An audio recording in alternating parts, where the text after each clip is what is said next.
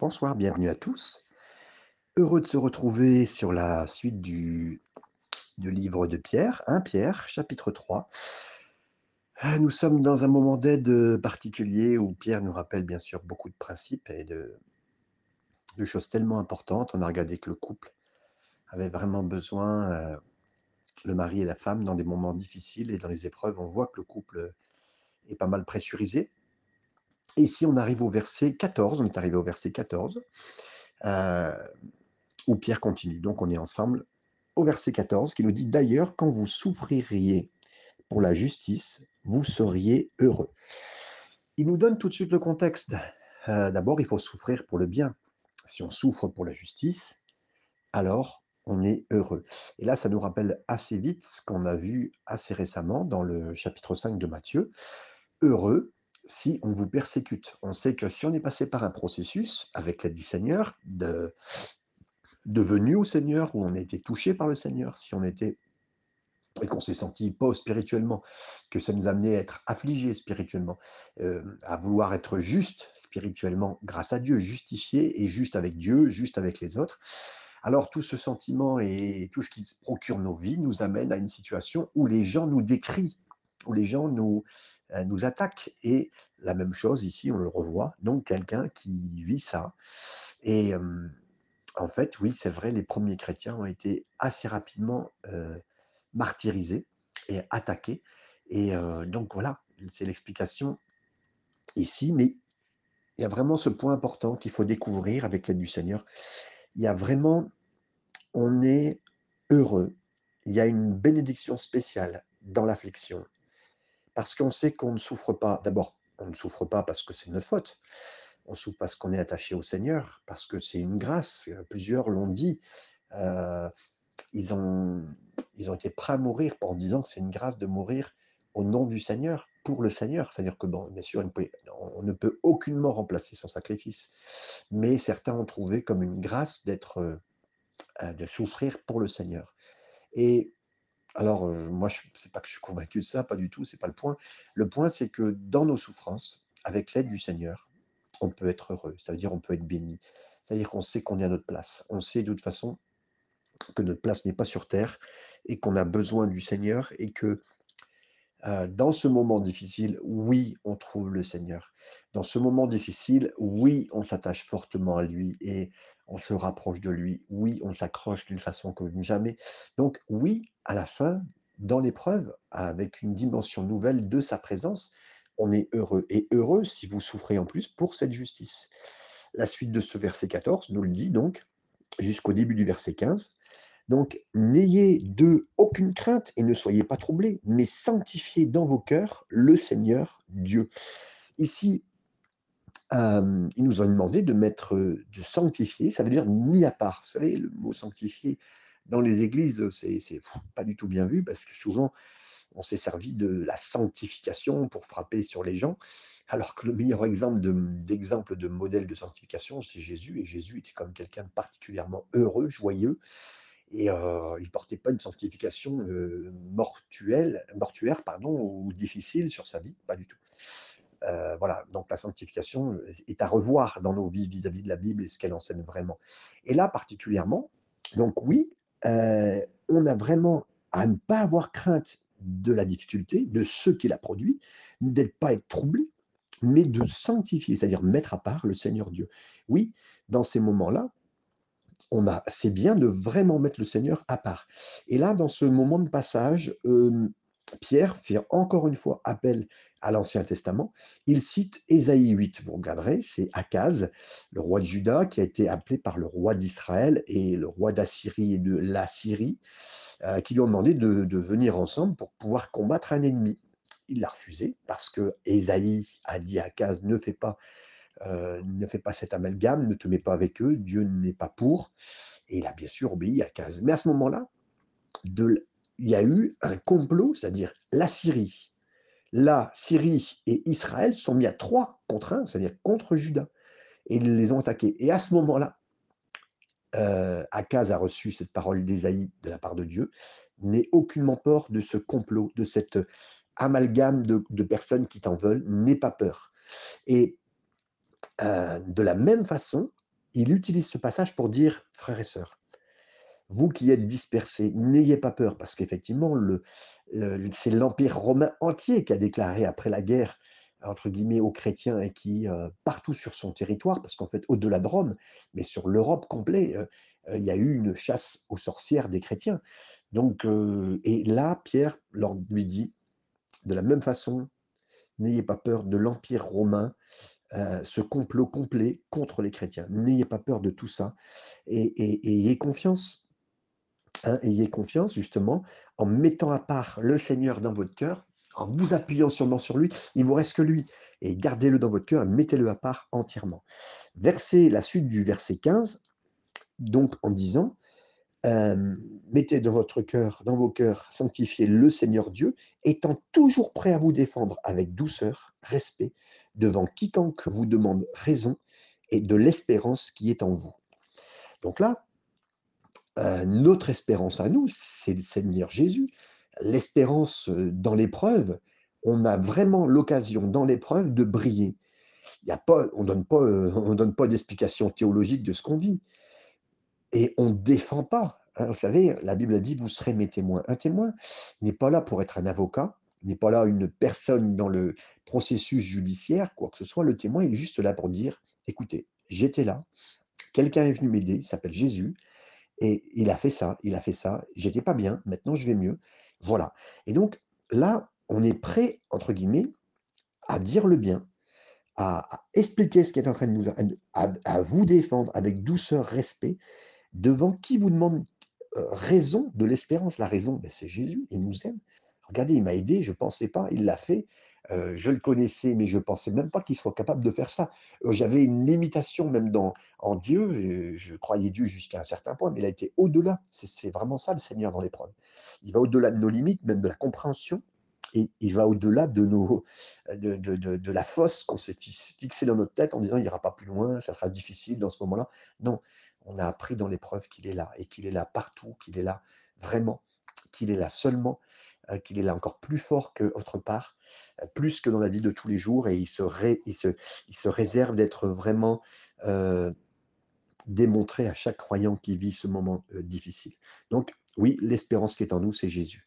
Versets 16 à 17 et ayant une bonne conscience, afin que là même où ils vous calomnient, comme si vous étiez des malfaiteurs, ceux qui décrient votre bonne conduite en Christ soient couverts de confusion.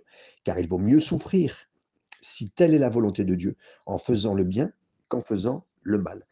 Ici, oui, il parle de cette bonne conscience et on peut se poser la question, mais pourquoi c'est important, heu, d'avoir une bonne conscience? Alors, premièrement, quand on a une bonne conscience, on a vraiment, hem, comment dire? On est beaucoup plus audacieux quand on nous interroge sur l'espoir qui est en nous, on parle beaucoup mieux, on a beaucoup plus d'assurance. Donc, heu, par contre, si quelqu'un, heu, venait à sortir, il essaye d'être un témoin, mais bon, un soir, il était au il a été à un café, bon, n'interdit d'être de pour un chrétien d'aller à un café, de boire même une fois de temps en temps ou de boire assez régulièrement, ce n'est pas une passion ou vous comprenez, hein? Donc heu, voilà, si quelqu'un va dans un dans un bar un soir, mais sort totalement éméché et puis en plus, heu, sur la route, en sortant avec sa voiture, accroche plusieurs autres voitures, je vous dis pas et là, ben, le lendemain matin, dans les journaux, sur internet, le chrétien ou le pasteur ou la chrétienne, sa tête sur les sur les photos des tabloïds ou des autres endroits et on dit: «Voilà, bah, cette personne, heu, voilà». Heu, là, le témoin audacieux, il est plus là, hein. Qu'est-ce qu'on aurait pu, heu, vouloir, mieux tuer notre témoignage si ce n'est que ça? Donc la bonne conscience, elle est plus du tout là et puis, et et la Bible, elle parle spécifiquement de notre conscience, particulièrement, vous verrez dans Tite chapitre 1er verset 15 en disant: «Avertis du danger d'une conscience qui peut être souillée». Le mot souillé en grec fait appel à à l'image d'une, fenêtre, d'un du verre, hein, la fenêtre en verre et qui a été salie. Vous savez, heu, la fenêtre qui a pas été nettoyée, mais après qui a entassé la saleté et à force, la lumière ne passe plus suffisamment et et donc quand tu parles d'une conscience souillée, c'est ça et donc c'est quelqu'un qui s'est laissé avec le temps, heu, ben, sali, qui qui est voilà, qui et puis, ben, la lumière ne passe plus du tout et ça peut être pareil. Donc la bonne conscience est très importante, elle est importante et donc si j'expose mon, ma fenêtre, mon, esprit, entre guillemets, au péché, ma conscience devient de plus en plus sale, elle laisse de moins en moins passer euh, la lumière et de plus en plus, même l'enseignement du Seigneur ne passe plus. Et c'est pour ça que certains même n'ont plus envie d'étudier, avancer, lire la Bible, parce que bon, bah, leur conscience ne leur donne pas du tout euh, cette perception de la lumière et l'envie de la lumière. Voilà. Donc, euh, et en tant que chrétien, c'est important qu'on garde donc une bonne conscience, comme le dit ici Pierre, et d'autres passages sur la conscience dans la Bible dans 1 Timothée 4.2, on l'a vu assez récemment, qu'une conscience peut être brûlée, peut être grillée. C'est-à-dire une personne n'est plus tout sensible à ce qui l'a troublé avant. Et ça, c'est une, conscience qui ne va plus du tout, quelque part, hein, parce qu'elle est, elle cautérisée, elle ne sent plus du tout ce qu'elle devrait ressentir. Dans Hébreu 10, 22, on parle d'une mauvaise conscience, une conscience qui est empoisonnée.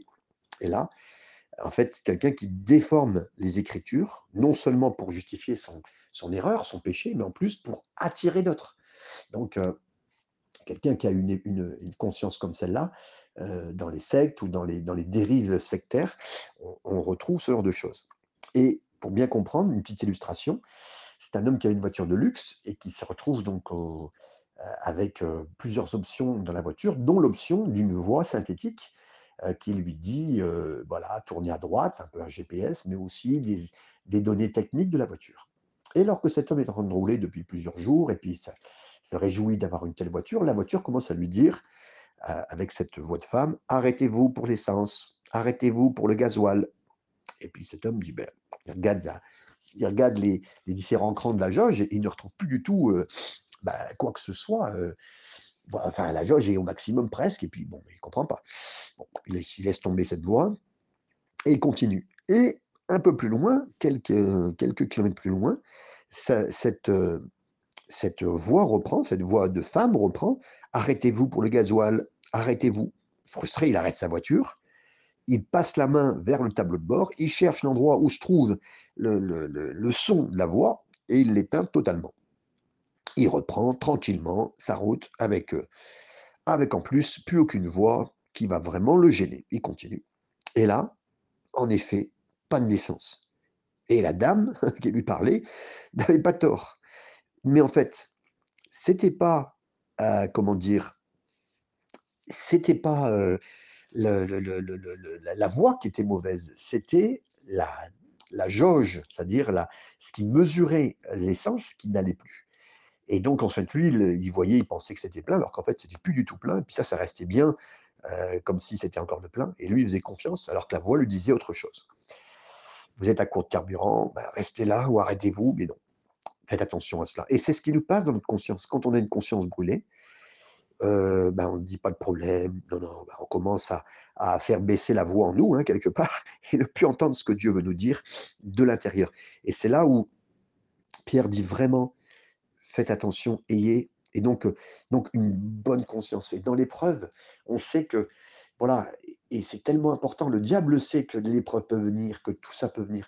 Et je suis tellement conscient, euh, content aussi, et conscient, mais tellement content que le Seigneur travaille mon cœur dans l'épreuve et fait tout pour que je me rapproche de lui, que justement ma bonne attitude est là et que la bonne conscience peut être là. De toute façon, vous savez, on peut toujours rester proche du Seigneur, même dans des moments difficiles, parce que l'épreuve nous fait souvent craquer, on va dire, mais Dieu est bon. Et combien de fois j'ai vu le Seigneur me faire... Euh, un peu une interrogation écrite, euh, un peu surprise dans l'épreuve. Et euh, mais il m'a donné le correctif, pas la correction comme on entend le mot correction, mais le correctif en disant voilà Fabien, ce qui t'a changé. Et là donc, d'où l'importance, parce que Dieu veut qu'on ait une bonne conscience d'une façon générale, et dans l'épreuve aussi, euh, qu'on s'approche de lui avec cette bonne conscience. Et merci Seigneur, parce que voilà, on veut écouter sa voix et que sa voix prenne place dans notre cœur et qu'on et, voilà, tout est en train de, dans l'épreuve aussi, on se rapproche du Seigneur, on laisse le Seigneur nous parler et on lui fait confiance. Et s'il nous dit que nous sommes vides spirituellement, je lui fais confiance. Verset 18, Christ aussi a souffert une fois pour les péchés, lui juste pour des injustes, afin de nous amener à Dieu, ayant été mis à mort quant à la chair, mais ayant été rendu vivant quant à l'esprit, euh, dans lequel aussi il est allé prêcher aux esprits en prison. Euh, on l'a vu, mais euh, on le comprend. Il faut comprendre que pour obtenir une bonne conscience, ça ne dépend pas de nous. Mais ça dépend de lui, ça dépend de Jésus, ça dépend de la croix, ça dépend de son œuvre. Personne ne le sait mieux que Pierre, lui qui peut expliquer et témoigner de son reniement qu'il a eu. Il était, il avait la conscience de cela. Il a eu la conscience, il a pleuré amèrement, il s'est rendu compte, il a croisé le regard de Jésus, il a regardé Jésus qu'il regardait, et, Jésus, j'en suis sûr et certain, n'a porté nullement aucun jugement dans ses yeux ou lui dire, t'as vu, je te l'avais dit, nullement, nullement. Mais il a croisé Jésus, et la Bible dit qu'il a pleuré amèrement, Luc 22, 62. Donc Pierre, après ce moment de reniement, mais d'avoir croisé les yeux de Jésus, d'avoir compris que Jésus l'aimait, que Jésus lui avait donné le moyen de se relever en, étant dans cette introspection, mais ensuite en ayant confiance en lui. Il a crié, il a pleuré, il a cherché la face du Seigneur quelque part, et Pierre, suite à cela, est devenu puissant dans les mains de Dieu. D'un autre côté, on a quelqu'un avec sa conscience aussi, c'est Judas. Il a aussi vécu un reniement.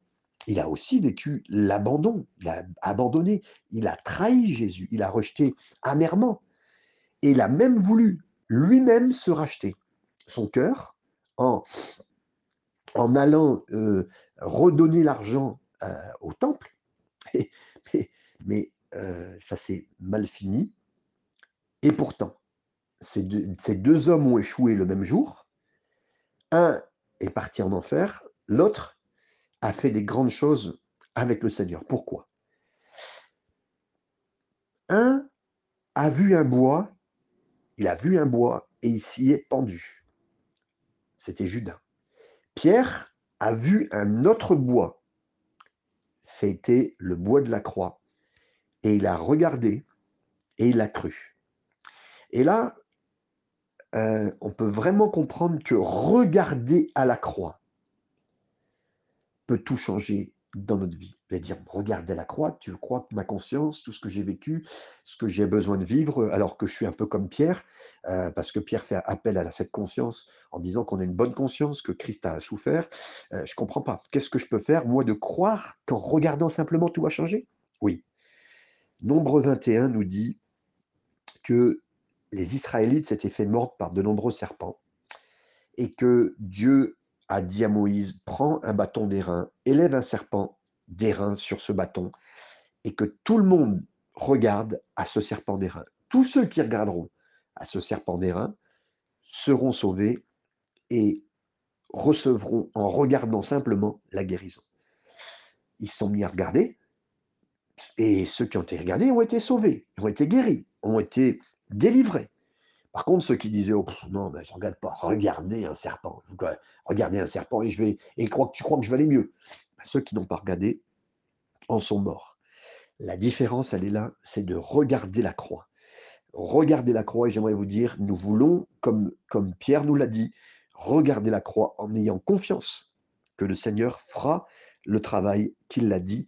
Et je le crois, alors que tous ces Israélites étaient simplement euh, avec l'effet du poison, juste un regard sur la croix par obéissance à la croix. Et moi, je j'aimerais vous dire, c'est aussi simple que ça, la croix, parce que des fois, justement, on voudrait euh, que ça participe avec ce que moi je fais. Euh, c'est euh, ah oui, mais la foi, elle est simple. Oui, la foi, elle est très simple. Elle s'attache au Sauveur. Elle le regarde. Elle a confiance que ce que elle voit ce que le Sauveur a fait, ce que le Sauveur a fait aux yeux du Père. Le Père cherchait quelqu'un sur qui le péché allait tomber et, le jugement allait tomber du péché. Et c'est Jésus qui a tout pris sur lui. Donc là, je ne regarde plus mon propre péché. C'est Jésus qui été examiné. Vous savez, quand, le, quand, le, quand le, la personne arrivait au temple avec l'animal qui donnait le pardon, et on mettait sa main sur la tête de l'animal, l'animal était tranché sous notre main, entre guillemets, égorgé sous notre main, le sacrificateur, le grand sacrificateur, ne regardait jamais la personne qui amenait l'offrande. Il regardait l'offrande parce que c'est ça qui allait être regardé. Et un animal sans défaut, sans tâche. Et là, on sait que nous, notre Jésus, et c'est pour ça que la Bible s'intéresse à bien la vie de Jésus, que même les, Juifs, les, prosélytes, les, tous ces hommes qui étaient des religieux, ont regardé, scruté, il n'y avait aucune tâche dans Jésus. Et quand Dieu regarde Jésus, il voit bien notre péché, et notre péché, pour tous ceux qui ont eu confiance, ont eu foi en Jésus, alors notre péché est totalement effacé. Alors oui, je regarderai, je ferai comme Pierre, je regarderai Jésus, je regarderai la croix. Versets 19 à 20. Oui, il a été rendu vivant quant à l'esprit dans lequel aussi il est allé prêcher aux esprits en prison, qui autrefois avaient été incrédules lorsque la patience de Dieu se prolongeait au jour de Noé, pendant la construction de l'arche dans laquelle un petit nombre de personnes, c'est-à-dire huit, furent sauvées à travers de l'eau. Verset 19 à 20 nous parle bien de euh, pourquoi euh, Pierre a eu confiance, simplement dans la foi en Jésus-Christ. Il dira, je crois que Christ est mort pour mon péché. Mais quelqu'un dirait, mais attendez, pourquoi est-ce que je pense toujours donc à mon échec régulièrement? Ça revient devant mes yeux, ça revient dans mon esprit, même dans ma, tête régulièrement. Pourquoi ça revient? Et j'ai l'impression que j'étais rebelle, j'étais un pécheur euh, et que ça revient tout le temps et que c'est grave ce que j'ai fait. Savez-vous que notre adversaire se penche régulièrement sur notre épaule pour nous parler, pour nous dire qu'on est un pécheur, qu'on a vraiment échoué, qu'on a vraiment loupé qu'on est des losers, qu'on n'y arrivera pas. Et, lui ferait vraiment un travail. Et puis il nous pousse en disant, sais, bon, allez, prends vraiment le temps, il faut faire un travail en profondeur, il faut faire un travail psychologique, faut, faut, voilà, et puis, parce que c'est lourd ce que tu as fait, c'est compliqué, puis tu es un, sacré pécheur, et puis euh, là on peut l'être, mais, mais tu es un pourri. Lisez Apocalypse chapitre 12, verset 10. La seule chose que le diable fait H24, c'est de dire du mal des frères et des sœurs, et de vous-même et de moi. Et donc, il est l'accusateur des frères, des sœurs. Il n'est pas omniprésent. Alors, il ne peut pas être partout à la fois pour accuser tous les frères et sœurs, mais il peut envoyer des démons. Par conséquent, Jésus, quand il a vaincu à la croix tous les démons, il a vraiment fait le travail. Mais la Bible dit, et ce passage en parle particulièrement, que Jésus est allé voir des esprits en prison. Il est allé donc en enfer. Pourquoi?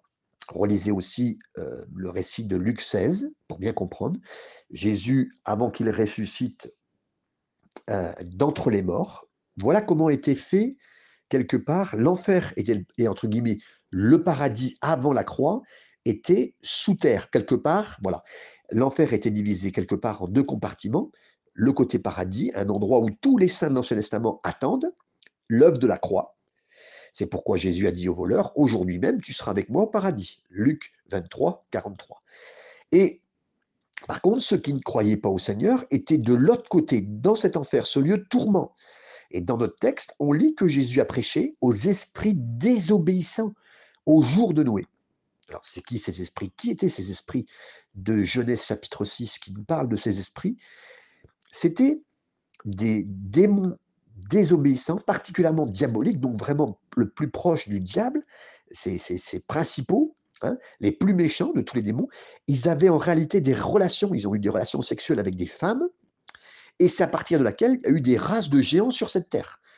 Tout ce que vous entendez dans les contes mythologiques, de, euh, de Ulysse et d'autres personnes qui ont été des, euh, euh, des, presque des super-héros hein, mythologiques et qu'on retrouve souvent, sont vraiment ceux qui ont été entre guillemets, à vivre euh, ce genre de choses parce que des femmes ont eu des rapports sexuels avec des démons.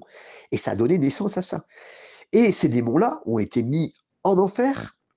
Et donc Jésus est descendu en enfer. Au plus terrible, pour ceux qui ont été là et qui seront libérés pendant la grande tribulation. C'est eux qui vont, la Bible parle, ceux qui vont causer des douleurs et des problèmes sans précédent qu'on n'a jamais vécu sur la terre. Et que leur a dit Jésus quand il est allé les voir? Il a déclaré ce qu'il avait fait comme travail à la croix. Il a dit, votre autorité pour garder une emprise sur lui, c'est fini maintenant.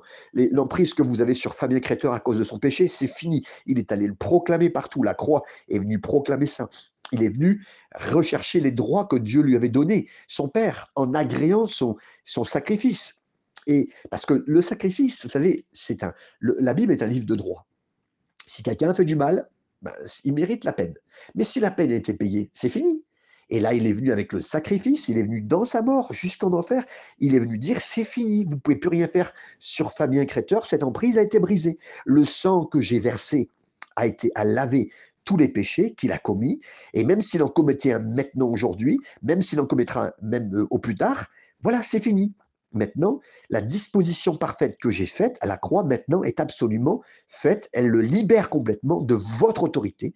Et vous voyez, ce n'est pas que le péché que les démons, euh, que qu'ont fait les démons ou Satan lui-même a une autorité hein, dans notre vie, mais il y a encore, euh, quand on pêche, essentiellement, on se rebelle contre Dieu. On se rebelle contre Dieu et malheureusement, il y a une emprise, pas, démoniaque, hein, pas, de possession, mais il y a une emprise quand même. Et c'est là où Jésus a fait vraiment le travail en disant, voilà, ils se sont rebellés, mais maintenant, le fait que Jésus a fait cette œuvre, il n'y a plus aucun moyen qu'ils aient une emprise sur nous. Parce que le diable peut essayer d'avoir euh, autour de nous une obsession. Une obsession autour de nous. Ce n'est pas une possession, c'est une obsession autour de nous.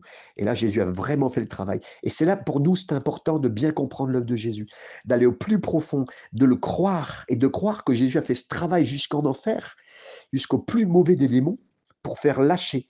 Et ils peuvent faire ce qu'ils veulent, mais parce que le péché dans votre vie leur donne une poignée une, de, vous toucher, si c'est pas pardonné. Mais maintenant que c'est pardonné, le sang de Jésus est si puissant qu'il éradique le péché, qu'il efface même le fait qu'ils aient une poignée sur vous. Donc, d'où l'importance de tout donner à Jésus, de tout lâcher à Jésus, de, n'avoir aucun péché caché, de, de lui laisser tout, de tout lui mettre entre les mains. Et sans cette façon d'avoir sa main sur nous, ou un démon a une main sur nous, que peut faire Satan et même ses sbires? Tout ce qu'ils peuvent faire, c'est essayer de nous mentir, à vous, à moi, en disant Oh, il n'y a pas d'espoir. Oh, t'as as, trop manqué, t'es allé trop loin. Non, pas du tout. Et là, Pierre peut lui dire, parce qu'il a été loin, il a été loin, il a renié Jésus alors qu'il avait vécu des miracles incroyables. Il a, il a été vraiment loin avec, euh, avec le Seigneur Jésus, lui qui était proche de Jésus, il faisait partie des, des trois plus proches, Pierre, Jacques et Jean. Mais il a renié. Mais si on se sent condamné, réalisez que c'est un mensonge de l'ennemi qui vous dit que vous n'êtes pas pardonné, alors que ou qu'on est indigne, alors que c'est le travail du Seigneur. Et nos yeux sont sur l'animal qui a été donné en sacrifice, Jésus, l'agneau de Dieu qui ôte entièrement le péché. Et euh, voilà, je crois vraiment que Jésus a fait ce travail on veut réaliser, on veut regarder la croix, on veut réaliser que Jésus a dit au pire des démons qu'il n'avait plus aucun de pouvoir sur vous, sur moi. Merci Seigneur. Versets 21 à 22 pour finir dans les, derniers instants. Versets 21 et 22. Cette eau était une figure du baptême qui n'est pas la purification des souillures du corps, mais l'engagement d'une bonne conscience envers Dieu et qui maintenant vous sauve, vous aussi, par la résurrection de Jésus-Christ, qui est à la droite de Dieu depuis qu'il est allé au ciel et que les anges, les autorités, les puissances lui ont été euh, soumis. J'aimerais vous dire, la croix de Jésus pourvoit vraiment le pardon du Seigneur, le pardon de Dieu. La croix nous donne vraiment le pardon et les démons ont été avertis. Euh, si on lutte toujours avec notre conscience, la solution se trouve au même endroit qu'au temps de Noé, c'est-à-dire il y a eu déluge, et ce déluge a emporté la mémoire du monde pécheur. Euh, tout comme le déluge a noyé le monde et a emporté le problème lorsqu'une personne est baptisée. Écoutez bien, l'attraction du monde est réduite. Elle est réduite, elle est emportée, elle est noyée. C'est pour ça que ayez confiance, tous ces gestes que le Seigneur a voulu dans le baptême, c'est vraiment une, immersion. Euh, on, vous plonge on vous fait quelque part, vous voulez votre mort à cette vie passée et une vie nouvelle en Jésus. Mais c'est pas une vie nouvelle que vous créez, c'est pas simplement un symbole, c'est dans sa mort. Et dans sa mort, vous communiquez, vous lui donnez votre péché, c'est fini. C'est aussi un, lavage quelque part. Et puis c'est un ensevelissement, on vous enterre. On enterre l'ancienne personne, c'est fini, Fabien, son ancienne vie, elle est enterrée. Et alors on vous dit, ben oui, je suis baptisé depuis longtemps, mais il y a cette compréhension complète de rentrer dans l'œuvre complète de Jésus, l'œuvre de, ce qu'il a fait. Lorsqu'une personne est, baptisée, son attraction vis-à-vis de cette terre, de ce monde, est, réduite. Et, voilà. Et c'est important aussi que même les épreuves jouent ce rôle de la réduction de notre emprise sur cette terre. On, on se sent plus en plus un nomade sur cette terre, quelqu'un qui ne va pas rester. Et là, vraiment important, on l'a bien lu et on l'a bien compris au fur et à mesure des versets, euh, Jésus est vraiment ressuscité. Oui, Dieu le Père a vu en termes de droit, tel qu'il avait dit dans son livre de loi, qui est la parole de Dieu, qu'il fallait sans effusion de sang, pas de pardon. Mais comme il y a eu du sang répandu et que vous avez confiance dans le sang de Jésus, alors ce sang-là, il parle. Et je peux vous dire, les démons ne peuvent pas faire quoi que ce soit. Vous le verrez, euh, si un jour vous avez un cas de possession pas loin de vous et que vous faites, mais, mais proclamez seulement l'œuvre de Jésus. Vous n'avez rien à dire. Nous, on n'a rien à dire si c'est Jésus qui a fait ça pour moi. C'est Jésus qui, est venu mourir pour vous à la croix et vous n'avez plus aucune, vous n'avez plus aucune emprise sur moi ou sur cette personne. Si la personne qui est avec vous, qui est possédée par exemple, accepte Jésus, lui demande pardon, et je veux vous dire que c'est suffisamment le, démon ne pourra pas faire quoi que ce soit, même s'il y en a plusieurs, même si ça pouvait être Satan lui-même. En termes de droit, dans la spiritualité, dans le terme de, de l'alliance avec Dieu, il n'y a plus aucun droit et il peut que lâcher. Et il peut que lâcher parce que l'œuvre de Jésus a été parfaite.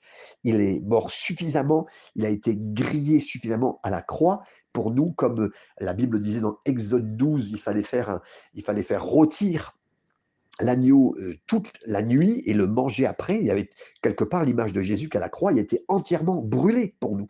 Et, ça a une valeur aux yeux de Dieu, ce, sacrifice. Ce sang a été répandu pour pas que la, la, la, comment dire, le, jugement de Dieu tombe sur, euh, sur chacun de ceux qui avaient du sang sur eux. Et nous aussi, aujourd'hui, nous ne sommes plus sous le jugement. Et aucun démon ne peut faire ce qu'il veut. Combien de fois je suis rentré à la maison ou chez les gens ou dans une nouvelle maison en proclamant le sang de Jésus sur ma maison. Et je, vous invite à faire la même chose. Et le, diable ne peut plus rien contre vous, même si ça fait depuis des années que vous vivez ça. Replongez-vous dans ce, qu'on vient de partager ensemble, dans le passage de la parole de Dieu, dans ce message que je vous adresse de la part du Seigneur de tout mon cœur. Et j'aimerais vous dire que j'ai dû l'enregistrer deux fois parce qu'il y a eu même une attaque technique, parce que le diable ne veut pas entendre ce que je suis en train de vous dire, qu'il a été vaincu à la croix, que l'œuvre de Jésus est suffisante et c'est derrière l'œuvre de Jésus qu'on se cache. Et quand le grand sacrificateur regarde l'œuvre, il voit l'œuvre de Jésus, c'est pas la mienne. Et moi, je vais pas me cacher en disant, mais ceci, cela, il faut que je fasse beaucoup d'efforts. Euh, je suis un grand pécheur. Oui, bah oui, tant mieux. Mais c'est Jésus qui a fait le travail. Et je finis en vous racontant cette histoire rapide, mais importante, de cet homme un jour qui est venu et qui, euh, euh, qui était sergent dans l'armée napoléonienne et là, il a vu un, cheval s'énerver. Et qu'est-ce qu'il voit sur le cheval? Napoléon lui-même en train d'être euh, désarçonné et presque balancé d'un côté de droite et de gauche et personne ne peut rien faire. Et lui qui connaissait les chevaux arrive, ce sergent, il saisit le cheval, il le dresse, il le pousse, il le ramène, il fait tout ce qu'il peut. Et là, le, cheval euh, se cabre plusieurs fois, il essaie de, le dégager, mais non, rien ne se fait. Et puis, euh, Napoléon revient à lui, entre guillemets, arrive à reprendre le cheval et cet homme le calme. Et euh, euh, Napoléon lui-même regarde cet homme et dit Je vous remercie, je vous remercie beaucoup, capitaine. Il dit Non, non, vous vous trompez, je suis sergent. Il regarde une fois, il dit Je vous remercie beaucoup, capitaine. et là, cet homme comprend. Napoléon vient de le nommer capitaine. Waouh Il retourne vers sa tante, il dit C'est pas possible, c'est génial, ce que, qu'est-ce qui m'arrive? Et il dit Bon, allez, maintenant, allez, je passe du mess des sous-officiers au mess des officiers, j'y vais direct. Une heure après, il se retrouve devant le mess d'officiers, il rentre joyeux, victorieux. Voilà. Et puis, beaucoup de monde le voit, puis lui se sert, il va, et puis tout le monde le voit, mais tout le monde parle, mais lui continue à manger, c'est génial. Moi, je vais y aller. Et puis, j'y vais. Et là, le, responsable des, des, messes des officiers vient le voir et lui dit Mais, non, mais mon ami, là, sergent, vous n'avez rien à faire là. Ici, c'est le mess des officiers. Et cet homme, de le regarder dans les yeux et de pointer du doigt vers Napoléon, dit C'est lui qui me l'a dit. C'est lui qui me l'a dit. J'aimerais vous dire, si le diable vient vous attaquer et vous dit tu n'es pas à ta place, tu n'as rien à faire à manger tel ou tel mets spirituel, tu n'as pas le droit de te réjouir ou de ton pardon ou de la vie victorieuse du Seigneur, même dans l'épreuve, dites-lui, euh, oui, oui, c'est mon grand patron qui m'a dit, c'est mon maître, c'est mon Dieu, c'est mon Jésus, c'est mon Seigneur qui a fait le travail, et c'est lui qui m'a dit que j'étais sauvé, je veux le croire, et son œuvre est suffisante. Chers amis, soyez bénis dans ces instants, recevez du Seigneur, et Vraiment, si ça vous a béni, bénissez quelqu'un d'autre, priez pour ce travail. Ce travail est un travail puissant que nous faisons ensemble, d'étudier la parole de Dieu, verset par verset, chapitre par chapitre. Et je remercie le Seigneur pour tout cela. Que le Seigneur vous bénisse puissamment dans toute son œuvre et dans une œuvre profonde de, résurrection et que vous soyez vraiment ressuscités euh, de toute chute, de tout péché à cause de l'œuvre de Jésus parce qu'il est puissant. Soyez bénis. À très bientôt.